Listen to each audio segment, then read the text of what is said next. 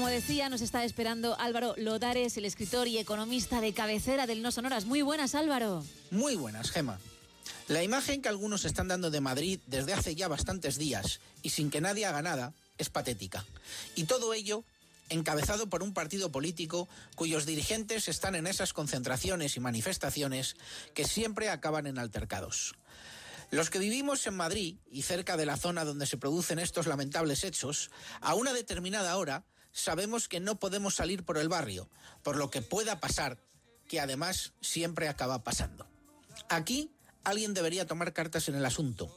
Si yo o cualquiera sale a la calle y se dedica a cortar calles, cortar autovías, quemar contenedores y enfrentarse a la policía, pasaría como poco algún día en el calabozo y con una multa alta. Parece que cierta gente puede hacer lo que le dé la gana sin que nadie haga nada.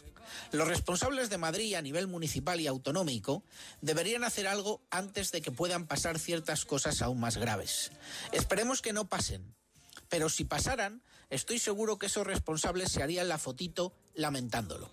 Pero serían los grandes culpables por no parar a tiempo estas cosas. Algunos, en tiempos pasados, se mostraban muy preocupados por la hostelería y los negocios. No tanto por la gente que moría, pero sí por la hostelería y los negocios. ¿De verdad no tienen ahora nada que decir respecto a los negocios y la hostelería que hay por la calle Ferraz y alrededores en Madrid, que están teniendo que cerrar a determinadas horas tempranas para no sufrir los altercados que todos estamos viendo? Me parece que ya es hora que los responsables en Madrid hagan algo.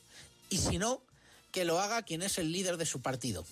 Debería romper cualquier pacto, aunque eso signifique perder gobiernos, con los nazis que están incendiando Madrid. Si no, en algún momento lo lamentaremos. Y ellos serán los máximos culpables.